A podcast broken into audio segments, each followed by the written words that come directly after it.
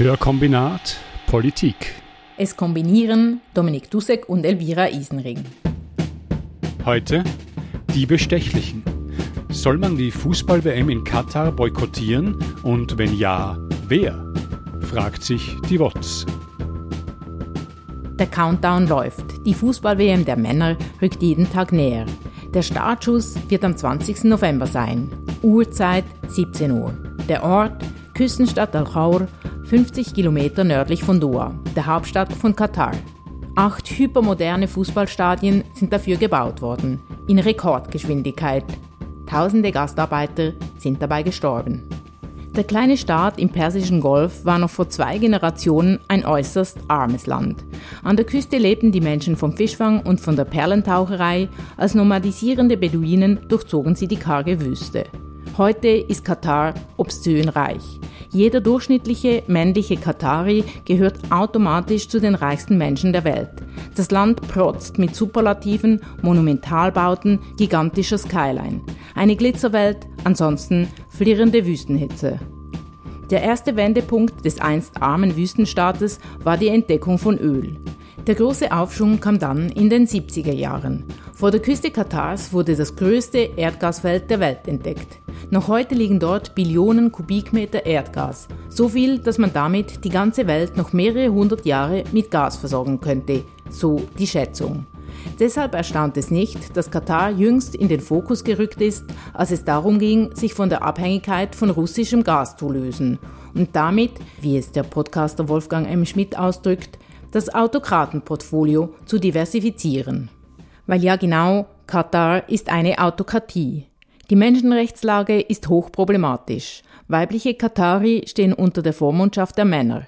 Die Erwerbsquote der Frauen liegt zwar über dem Weltdurchschnitt und gehört zu den höchsten in der arabischen Welt, aber Frauen müssen beim Vormund die Erlaubnis einholen, um zu heiraten, um mit einem staatlichen Stipendium im Ausland zu studieren, um zu arbeiten, um als primärer Vormund ihrer eigenen Kinder zu gelten, selbst wenn sie geschieden sind. Die meiste Arbeit wird von Gastarbeitern und Gastarbeiterinnen verrichtet. Oder in Zahlen ausgedrückt, Katar ist von zwei Millionen ArbeitsmigrantInnen abhängig, die etwa 95 Prozent der gesamten Erwerbsbevölkerung des Landes ausmachen. Die Arbeitsbedingungen sind ausbeuterisch, eine moderne Form der Sklaverei. Viele müssen sich regelrecht zu Tode schuften. Staatsoberhaupt ist Emir Tamim bin Hamad al-Thani. Gemäß der Verfassung von Katar hat er nahezu alle Exekutiv- und Legislativbefugnisse inne und übt auch die Kontrolle über die Justiz aus. Seine Bedeutung und die Bedeutung der ganzen Familie Al-Thani ist immens groß. Alle wichtigen Posten befinden sich in ihren Händen. Katar ist ein kleines Land in einer unruhigen Region. Es pflegt gute Beziehungen zu extremistischen Gruppierungen, bleibt aber immer auch mit der Gegenseite im Dialog. Es unterstützt beispielsweise die Hamas mit großen Geldmengen, verhandelt aber auch mit Israel. Es tritt gerne als Vermittler auf, jüngst auch zwischen den Taliban und den USA, als es um den Abzug der ausländischen Truppen aus Afghanistan ging. Bis heute regeln Katarer den Flughafen von Kabul. Das Motto von Katar lautet, wer unverzichtbar ist, wird unangreifbar. So folgt zumindest die Reporterin in der ARD-Doku Geld, Macht, Katar. Katar macht Weltpolitik und versucht seinen Wohlstand auch für die Zeit nach den fossilen Brennstoffen abzusichern. Der katarische Staatsfonds investiert weltweit Milliarden in Schlüsselindustrien, in viele Banken, Bau- und Rohstoffkonzerne wie zum Beispiel Siemens, VW, Glencore. Seit der Finanzkrise 2008 beteiligt er sich auch in großem Umfang an der Credit Suisse. Ohne Kapitalspritze aus Katar hätte wahrscheinlich auch die Credit Suisse staatlich gerettet werden müssen. Katar erkauft sich sehr viel Einfluss. Die Verkündung der WM-Vergabe 2010 an Katar war für viele ein Schock. Seither stehen Katar, die FIFA und die ganze Fußballweltmeisterschaft fortlaufend in der Kritik. Katastrophale Menschenrechtslage, Terrorismusfinanzierung, Korruptionsvorwürfe, kann man die WM 2022 unbekümmert genießen oder soll man sie lieber boykottieren? Diese Frage hat sich der WOTS-Redakteur Raphael Albisser gestellt. Sein Essay wird in der WOTS am 20. Oktober veröffentlicht. Dominik hat mit ihm gesprochen. Raphael Albisser, du hast dich äh, für die WOTS auseinandergesetzt mit der fußball in Katar, insbesondere mit der Frage, wie ein sinnvoller Boykott ausschauen könnte, ob es überhaupt einen sinnvollen Boykott gäbe. Zu der Geschichte dieser, dieser Aufregung um diese WM gehört ja auch, äh, was mich überrascht hat, dass noch im letzten Jahr in Deutschland zum Beispiel Umfragen unter Fußballfans ergeben haben, dass eine deutliche Mehrheit der Fußballfans gesagt haben, sie sind für einen Boykott, was immer dann Boykott genau geheißen hätte. Ähm, es gab auch Aktivitäten von einzelnen Spielern aus Norwegen und auch aus anderen Ländern. Also es gab einen rechten Schwung in Richtung einer Boykottbewegung. Äh, was ist jetzt kurz vor dieser WM äh, davon übrig geblieben? Also es gibt ja zum Beispiel die dänische Nationalmannschaft, die mit einem speziellen Trikot auflaufen wird in Katar, eigentlich fast nicht zu erkennen ist drauf, als Statement, dass man da zwar im Sportsgeist quasi mitspielt, aber dass man die eigenen Symbole wie zum Beispiel das Wappen, dass das da nicht repräsentiert sein soll. Und ansonsten gibt es sie durchaus immer noch, diese so widerständige Initiativen, etwa Boykott Katar in Deutschland, das ist von Fußballfans angestoßen. Da unterzeichnen Menschen noch immer munter weiter einen Boykottaufruf, darunter auch viele Gruppen und Organisationen aus dem Fußballkosmos, zum Beispiel viele Fanvereinigungen. In Deutschland sollen sich bisher auch etwa 100 Gastrobetriebe diesem Boykott angeschlossen haben. Und in Frankreich hat eine ganze Reihe von Städten angekündigt, keine Zonen für sogenannte Public Viewings einzurichten, also Orte, an denen man in größerem Rahmen gemeinsam die Spiele der WM verfolgen kann, wo auch Geld umgesetzt wird. Darunter sind äh, Paris, Porto oder auch Straßburg. Und in der letzten Woche war das ja auch in der Schweiz ein großes Medienthema. Aus äh, mehreren Städten wurde vermeldet, dass Public Viewings nicht stattfinden werden. Also WW zum Beispiel äh, in der Watt hat einen Boykott faktisch beschlossen. Äh, an den meisten Orten, in den meisten Städten gingen aber schlicht keine oder einfach kaum Einträge für diese Public Viewings ein. Und insgesamt wird das wohl sehr stark einfach daran liegen, dass der November nicht wirklich einlädt für solche öffentliche äh, Veranstaltungen. Und überhaupt muss man das Ganze natürlich im Verhältnis sehen. Die FIFA hat schon im Sommer verlauten lassen, dass 90 Prozent aller verfügbaren Tickets verkauft worden seien. Also das spricht nicht unbedingt dafür, dass irgendwer verzichten würde, wer es vorhatte, dahin zu fliegen. Fußball insbesondere, Sport insgesamt wahrscheinlich auch, aber der Fußball ist wahrscheinlich schon die weltumspannendste Sportart. Das sind äh, gerade in den letzten Jahrzehnten das riesige Wirtschaftszweige geworden. Äh, gleichzeitig gibt es gerade in westlichen oder in traditionellen Sportveranstalterstaaten im Westen immer mehr Skepsis gegen Großanlässe. Also es gibt schon diverse Beispiele, wo Bewerbungen schon im eigenen Land, bevor sie irgendwo hinkommen hätten können, schon durchgefallen sind. Und das hat wiederum zur Folge, dass Großanlässe jetzt in letzter Zeit häufig stattgefunden haben in demokratisch äh, mittelvertrauenswürdigen Staaten wie Russland, China und eben auch den Golfstaaten. Ich kann mich an keine Fußball-WM in diesem Jahrtausend erinnern, wo nicht Korruptionsvorwürfe bei der Vergabe mindestens erhoben worden sind. Und jetzt kommt die in Katar. Alles das zusammen und dass jetzt diese WM an diesem Ort stattfindet, ist das auch ein bisschen ein Ausdruck äh, dessen, dass der Spitzensport in einer Krise ist, das System Spitzensport. Vor allem ist mir nicht ganz klar, ob es so etwas wie eine krisenfreie Zeit des Spitzensports, eine Zeit davor überhaupt hier gegeben hat ich weiß jetzt zum Beispiel, dass äh, die WM äh, 1978 in Argentinien eigentlich unter einer Militärdiktatur stattgefunden hat. Man erinnert sich natürlich auch äh, an die äh, Olympischen Sommerspiele in äh, Berlin im Jahr 1936 unter Nazi-Herrschaft. Also ich finde, man muss da so ein bisschen aufpassen, dass man nicht wenn man die Gegenwart problematisiert, suggeriert, dass früher irgendwie alles besser gewesen sein soll. Es gibt natürlich diesen schönen Spruch des äh, im letzten Jahr verstorbenen damaligen Präsidenten des Internationalen Skiverbands, Gianfranco Casper, der hat gesagt, wenn wir eine Diktatur haben, ist die Sache viel leichter, so als Veranstalter. Es gibt halt einfach diese Seite ohne lästige Mitsprache der Bevölkerung, etwa wenn es um öffentliche Ausgaben geht, für die unendlich hohen Ansprüche der veranstaltenden Verbände oder die, auch die Verdrängung von Menschen durch infrastrukturelle Großprojekte, zum Beispiel äh, die WM in Brasilien oder jene in Südafrika äh, 2014 und 2010, dass es ohne diese, ohne lästige Mitsprache einfach viel einfacher ist, so ein Ding äh, aufzuziehen, durchzupauken.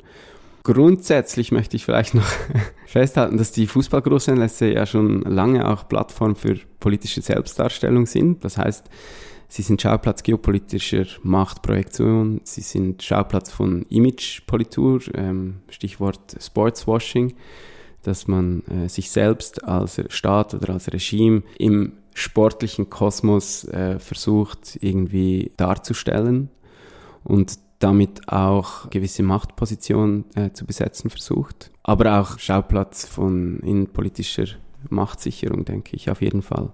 Dass man sich selbst gegenüber der eigenen Bevölkerung als handlungsfähig äh, darstellt und dann äh, halt Nationalismen und Nationalstolz bedient. Ich möchte auch darauf verweisen, dass Sport ist ja eine komische Sache eigentlich.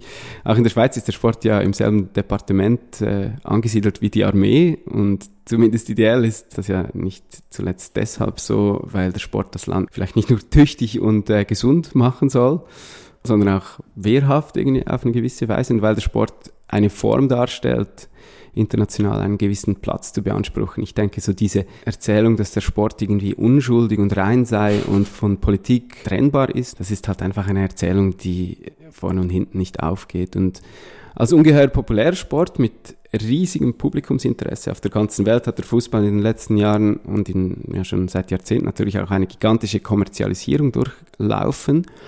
Die Vermarktung vor allem via TV wurde perfektioniert und da steckt natürlich unglaublich viel Geld drin. Und gerade der FIFA und der UEFA, den beiden mächtigsten Organisationen in diesem Betrieb, notabene beide mit Hauptsitz in der Schweiz, wurde wiederholt ein inhärent korruptes Funktionieren nachgewiesen. Und das hat ja auch äh, Mohammed bin Hamman, der die WM als Fußballfunktionär erfolgreich nach Katar geholt hat, 2010, mehr oder weniger offen zugegeben. Er habe ganz einfach nach den FIFA-Regeln gespielt, als er sich die WM kaufte. Und wahrscheinlich kann man unterm Strich eben doch sagen, dass vielleicht eine gewisse Zuspitzung durchaus stattgefunden hat. Die Kandidaten müssten nach den Regeln der FIFA spielen, bestätigt auch Guido Tognoni, ehemaliger FIFA-Direktor in der ARD-Doku-Serie Katar WM der Schande. Und die Regeln der FIFA würden einfach sagen, dass es ohne Bezahlung bei einzelnen Herrschaften keine Stimme gibt. Im Mittelpunkt der diesjährigen WM steht auch die Korruption. Es gibt keine Beweiskette, die Katar unmittelbar mit irgendeiner Art von Korruption bei der erfolgreichen Bewerbung um die WM in Verbindung bringt. Denn bei Korruption kommt es immer darauf an, dass eine Zahlung mit einer Handlung in Verbindung gebracht wird. Und dafür fehlen bis heute wesentliche Fakten. Es wurden zwar viele verdächtige Details gefunden, Bestechung der Wahlmänner konnte man aber nicht belegen. Nichtsdestotrotz, in den vergangenen Jahren wurden 16 der 22 stimmberechtigten Mitglieder des Exekutivausschusses, die am Tag der Entscheidung über die Bewerbung anwesend waren, in irgendeine Form von angeblicher Korruption oder schlechter Praxis verwickelt oder es wurde gegen sie ermittelt, wie der Guardian schreibt. Knapp fünf Jahre nach der Vergabe der WMs 18 und 22 an Russland und Katar kam es sogar zu Verhaftungen. Am 27. Mai 2015 trafen Schweizer Beamte mit einem Grußaufgebot im Fünf-Sterne-Hotel Borolac in Zürich ein und nahmen sieben FIFA-Führungskräfte fest, die wegen Erpressung, Bestechung, Geldwäsche und Betrugs angeklagt wurden. Der Schweizer Sepp Blatter trat daraufhin als FIFA-Präsident zurück. Zu alledem schreibt der Guardian, Manchmal fühlt es sich so an, als würde man das korrupteste Puzzle der Welt zusammensetzen, aber immer fällt das zentrale Teil. Die Hauptakteure dieses doppelten WM-Bewerbungsspektakels waren Blatter, Michel Platini, Vitali Mutko, der russische Bewerbungsleiter, Mohammed bin Hammam, der katarische Präsident des Asiatischen Fußballverbandes, Nicolas Sarkozy, der französische Präsident und Putin. In der heutigen Zeit sind Platter, Platini und Bin Hammam vom Fußball ausgeschlossen. Sarkozy ist wegen zweifelhafter Wahlpraktiken strafrechtlich verurteilt worden, Mutko ist in einen staatlich geförderten Dopingskandal verwickelt, Putin führt einen Landkrieg in Europa. Doch nichts von alledem hat Katar je wirklich berührt. Es bleibt in diesen zugespitzten Zeiten im Wesentlichen unschuldig. Ein Zuschauer bei der Anklageerhebung gegen andere. Zugespitzt, sagst du. Ähm, kommen wir jetzt trotzdem zu so Argumenten ein bisschen von Organisationen oder Menschen, die äh, die Ausrichtung dieser WM in Katar verteidigen. Da ist natürlich in erster Linie sind genau diese großen Organisationen wie die FIFA zu nennen. Und so die Hauptargumente, die man hört, eigentlich das Hauptargument ist, ja, wenn man dorthin geht mit der WM, dann steht eine große Öffentlichkeit, es steht ein gewisser Druck. Das will dazu beitragen, dass zum Beispiel die Menschenrechtslage sich äh, in Katar verbessern würde, auch mittelfristig. Es wird immer auch darauf hingewiesen, dass es wäre die erste Fußball-WM, die klimaneutral ablaufen würde, weil Katar mindestens mal sagt, sie kompensieren allen CO2-Ausstoß.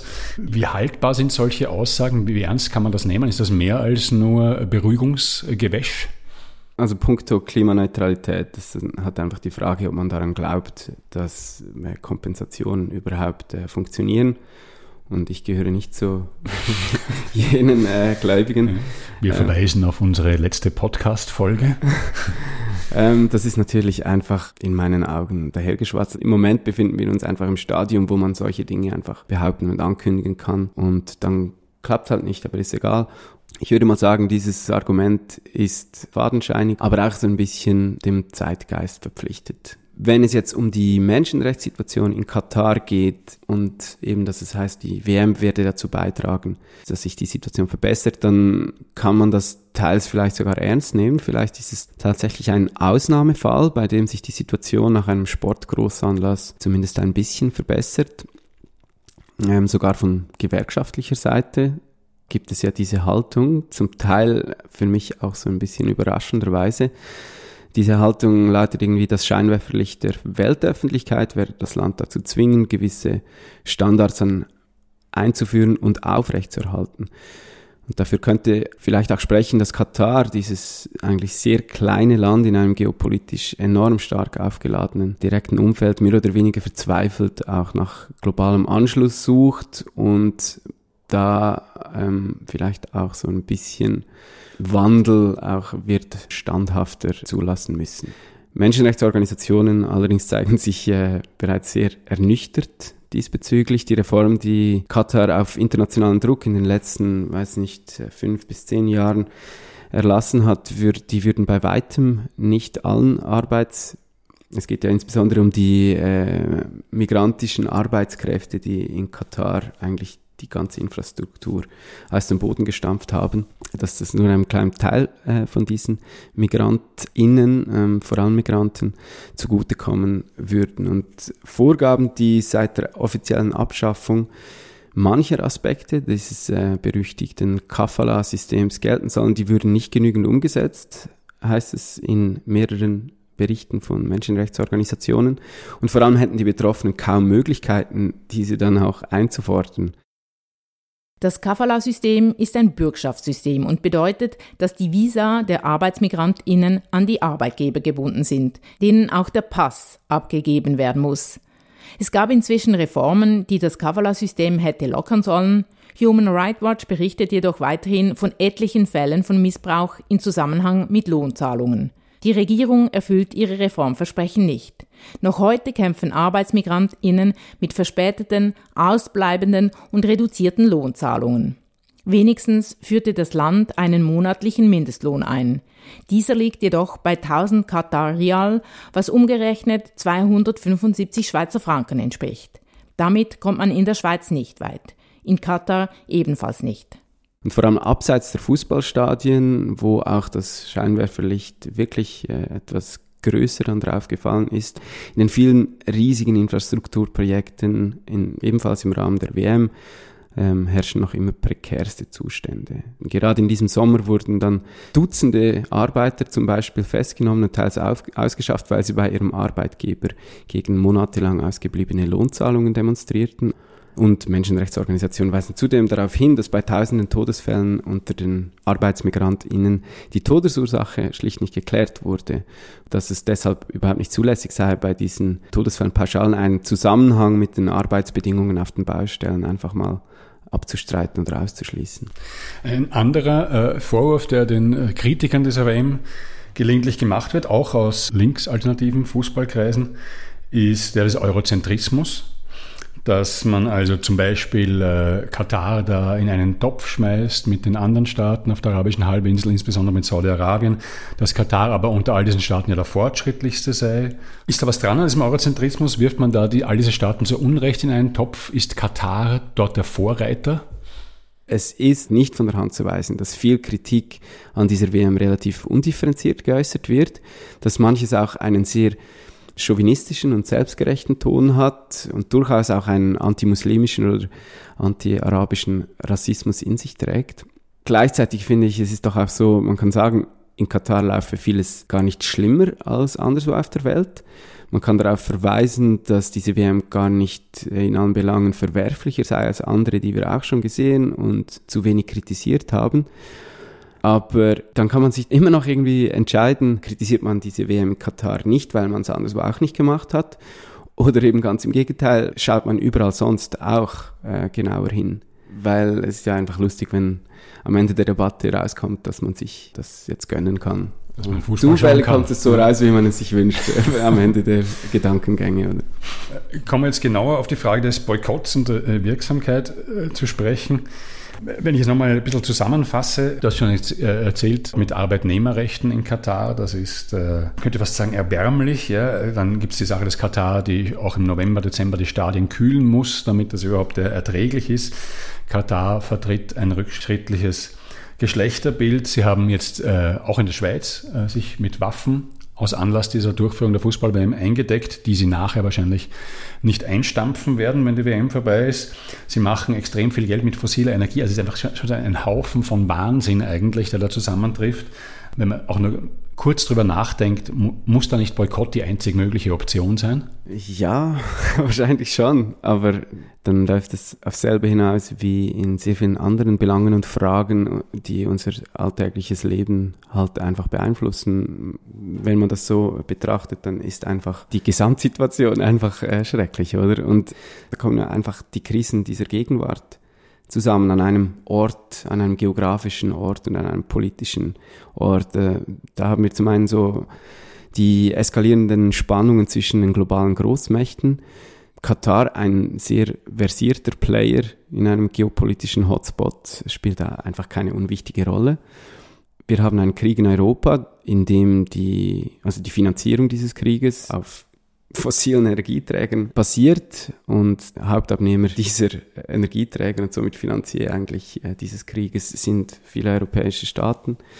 Und auch die Versorgung mit fossilen Energieträgern spielt ja auch im Krieg eine, einfach eine ganz äh, zentrale Rolle, indem es als Druckmittel dient. Und da haben wir in Katar eben auch noch diese gigantische globale Ungleichheit, die sich im Kleinen so ein bisschen abbildet. Wir haben eine privilegierte Minderheit, die neben Massen an mehr oder weniger entrechteten ArbeiterInnen aus armen Weltgegenden lebt. Und es ist die teuerste WM, die es jemals gab. Es geistert irgendwie die Zahl 150 Milliarden Dollar an Kosten rum. ja, wenn man sich das mal so betrachtet, das ist eine irre Veranstaltung wenn man sich das so anschaut, äh, insgesamt wird dieses Turnier irgendwie so wie eine Manifestation der Tatsache, dass wir diese Probleme der Gegenwart, die in vielen Belangen zusammenhängen, dass wir die ganz einfach und mit großem vereintem Aufwand verdrängen. Indem wir diese WM feiern, äh, bestärken wir uns irgendwie gegenseitig darin, dass der Status quo, unsere Lebensweise irgendwie doch in Ordnung sei. Genau dasselbe ist der Fall, wenn wir andere WMs und EMs schauen, das, oder wenn wir insbesondere die europäischen Fußballwettbewerbe schauen, etwa die Champions League, da greifen die gleichen Mechanismen schlussendlich wenn auch in etwas weniger grotesker äh, Zuspitzung. Also wenn man jetzt sagt, ja, da gibt es äh, einige Gründe, um da was dagegen zu machen, auch wenn es jetzt nicht das äh, erste Ereignis dieser Art ist, wo sich das alles so, äh, so zuspitzt, dann gibt es ja noch die Frage, wer soll was dagegen machen. Siehst du da eine sinnvolle Boykottmöglichkeit für einzelne Konsumenten oder wären andere eher in der Pflicht, wären die Medien mehr in der Pflicht? Wäre die Wirtschaft in der Pflicht, die Fußballverbände oder wäre es eine politische Aufgabe, da klar zu sagen, hier, unsere Mannschaft äh, fährt da einfach nicht hin, zum Beispiel? Also zunächst ist es halt wie immer individueller Konsumverzicht, ist äh, halt nicht eine sehr wirksame Lösung. Solche Boykotte brauchen ja immer eine, eine gewisse Dynamik. Und wenn man sich gegenseitig irgendwie da bestärken kann, diese Spiele halt nicht äh, zu schauen oder auch irgendwie Wege findet, um das sichtbar zu machen, dass man sie nicht schaut, dass man zum Beispiel ähm, jene äh, Gastrobetriebe besucht, die eben keine Spiele zeigen. Wenn so eine Dynamik entsteht, dann hat man so ein bisschen auch eine Außenwirkung, eine Signalwirkung. Es ist natürlich schön, wenn einzelne Betriebe das machen, aber auf der anderen Seite, ich würde jetzt nicht mit dem Finger zeigen auf jene, die diese Spiele zeigen. Man kennt die wirtschaftlichen Realitäten und ich weiß jetzt nicht, ob so kleine Gastrobetriebe der Ort sind, von denen man verlangen könnte, dass sie jetzt hier die, den großen Wandel herbeiführen. Aber sie sind äh, auch ein Puzzlestück, genauso natürlich wie die mediale Landschaft. Und äh, wir dürfen nicht vergessen, dass die Debatten rund um die WM in Katar, die wir jetzt auch führen und die auch so ein bisschen virulenter geworden sind, dass diese Debatten ursprünglich von NGOs und AktivistInnen angestoßen wurden, aber dann natürlich von Medien aufgenommen und mitgeführt wurden. Und es gab sehr viele Journalisten und Journalistinnen, gemeinsam mit WhistleblowerInnen, die halt einfach da sehr viel Arbeit reingesteckt haben, damit wir überhaupt jetzt diese Basis haben, auf der wir über dieses äh, Thema reden können. Was natürlich dann interessant sein wird zu sehen, ist, wie sich ja, verschiedene Medienhäuser verhalten werden während der WM. Ob man dann einfach sagt, okay, jetzt haben wir diesen Teil abgehakt, es ist so ein bisschen problematisch, aber jetzt geht es um den Sport. Weil dann kann man sich als Zuschauerin oder Zuschauer, kann man dann einfach sagen, ja, ja, ich befinde mich jetzt hier in einem gewissen Safe Space, wo ich einfach Fußball konsumieren kann und alles, was drumherum ähm, passiert, das ist dann meine Entscheidung, ob mich das überhaupt kümmern soll oder nicht. Du hast noch nach Sponsoren äh, gefragt, die Wirtschaft hast du gesagt. Ich habe das so interpretiert, Sponsorenfirmen, die sind ja höchstens daran interessiert, dass alles im Zuge eines solchen Ereignisses gut ausschaut, fair klingt, vertretbar wirkt und viel weniger daran, dass es tatsächlich so ist. Also da müssen wir uns ganz einfach nichts vormachen für mich stellt sich einfach so die Frage, wie man Fußball eigentlich betrachtet. So als Fußballfan sieht man sich als Kunde oder Kundin eines Produkts, des Produkts Fußball, oder begreift man sich als kritisches, auch handelndes Individuum in dem Ganzen und bin ich auch bereit, dafür auf gewisse Dinge zu verzichten. Wichtig ist, denke ich, auch, dass man äh, realistisch agiert in dem Ganzen drin und dass man nicht diesen Boykott so als eine einzig moralische Frage begreift. Stattdessen stellt sich doch vielmehr die Frage, wo kann ich als Fußballfan tatsächlich irgendwie etwas bewirken? Und ich denke, da muss man einfach sehen, der Ort, an dem man wirklich einen Hebel hat, das ist vielleicht zum Beispiel beim lokalen Fußballverein, den man äh, wöchentlich unterstützt, dessen äh, Kulisse man schlussendlich auch bildet und dass man Strukturen aufbaut, die danach dem eigenen Verein gegenüber gewisse Zugeständnisse abbringt, weil diese Vereine sind es schließlich die, die Verbände bilden und diese Verbände sind es schlussendlich, die die FIFA und die UEFA bilden. Ich denke, da muss man einfach realistisch sein, die Arbeit, die kann nur von unten erfolgen. Wird da nicht dem Fußball und dem Sport eine Aufgabe überantwortet, die äh, Politik und Wirtschaft traditionell schon lange ignoriert wird? Hat das nicht etwas Heuchlerisches? In gewisser Weise schon. Und mir kommt es dann in so einem Moment auch so ein bisschen vor, als wäre das alles auch einfach eine Art Theaterstück, das hier aufgeführt wird. Man nutzt die Fußball-WM als Kulisse, um Dinge anzuprangern, die anderswo noch viel falscher laufen. Ich, möchte einfach darauf verweisen, dass diese WM nicht mit Öl oder Gas äh, erkauft wurde, sondern mit dem Geld, das die Abnehmerländer dafür bezahlt haben. Und dieser fantastische Reichtum Katars da sprudeln die Milliarden aus dem Boden. Das ist einfach keine natürliche Gegebenheit, sondern das ist Resultat einer Abhängigkeit, in die man sich im fossilen Kapitalismus wirklich sehenden Auges gestürzt hat und aus der man sich offensichtlich auch gar nicht wirklich befreien will, denn offenbar ist es noch immer bequemer und für manche wohl auch lukrativer, den Status quo so beizubehalten, also mal ernsthaft gewisse Gegebenheiten einfach zu ändern. Es ist ein groteskes Schauspiel, das auf der Bühne des Weltfußballs in Katar gegeben wird. Dieses spiegelt die Krisen unserer Zeit. Mit Konsumboykott werden diese Krisen nicht gelöst werden. In Anbetracht der Größe der Probleme ist es auch einfach eine zu schwache politische Handlung. Und doch ist es vielleicht die einzige Handlung, die einem zur Verfügung steht. Im Idealfall lässt sich damit etwas Druck auf diejenigen ausüben, die mehr Macht und Möglichkeiten in den Händen haben. Und sei es der lokale Fußballverein. Auf alle Fälle wäre ein bisschen unbequem sein ganz gut, damit die Erhaltung des Status quo keine Option mehr bleibt. Letztendlich aber werden die Missstände nur politisch gelöst werden können. Hörkombinat Politik es kombinierten Elvira Isenring und Dominik Dussek.